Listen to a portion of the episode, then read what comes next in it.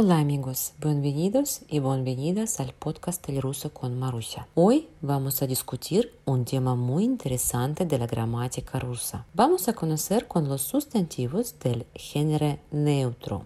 Antes de comenzar, permítame recordarle que solo los sustantivos en singular tienen género. Los sustantivos en ruso son masculinos, femeninos, neutros y generales. Además, hay un grupo de sustantivos que no tienen género, por lo que se usan solo en plural. Un ejemplo muy simple de estos sustantivos es la palabra ножницы, las tijeras. ¿Por qué necesitamos el género de los sustantivos? ¿Por qué estudiar este tema? En muchos idiomas del mundo, incluidos el inglés, el chino y muchos otros, no existe el género de los sustantivos. En ruso, este es uno de los temas principales y más importantes. Si comprende qué es el género de los sustantivos, puede coordinar fácilmente las palabras en una oración porque los adjetivos, los números y los verbos dependen del género de sustantivos. El género del sustantivo determina con qué pronombres se puede reemplazar. On,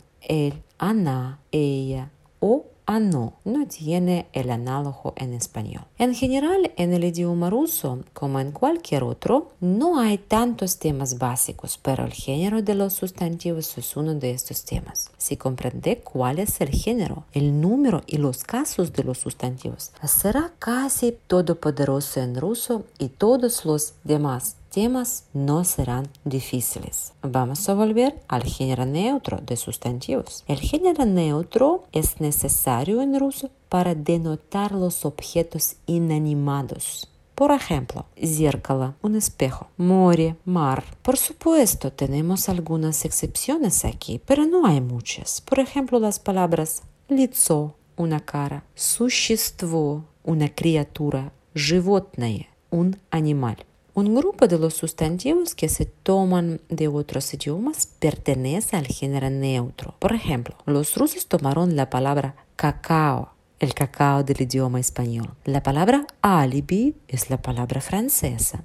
Embargo es la palabra española. Entonces, lo primero que necesitamos saber es que los sustantivos del género neutro denotan objetos inanimados con la excepción de algunas palabras. La segunda idea importante es que no todos los objetos inanimados se llaman sustantivos del género neutro. Por ejemplo, autobús. Autobús es una palabra de género masculino. Cartina. La pintura es una palabra de género femenino. ¿Cómo en este caso aprender el género del sustantivo? miramos a la terminación de la palabra. Sustantivos del género neutro terminan en las letras o, ye, yo o dos letras iye o oye. Le doy algunos ejemplos más. Avocado, aguacate, la palabra con terminación o. Счастье, que significa felicidad, es la palabra con terminación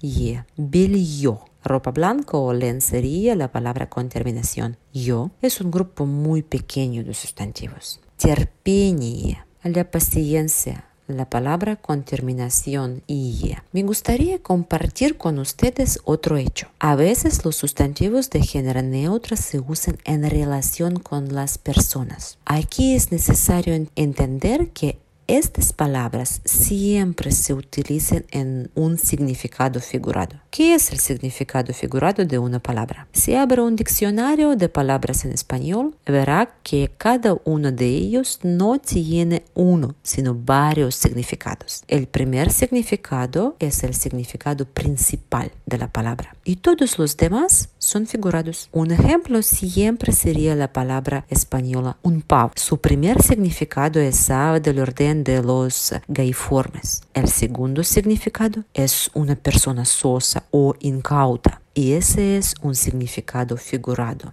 Bien, volvamos al género neutro de los sustantivos. El sustantivo del género neutro se puede usar para referirse a personas solo en sentido o significado figurado. La palabra barajlo, que se traduce al español trasto viejo o basura, es una palabra de género neutro.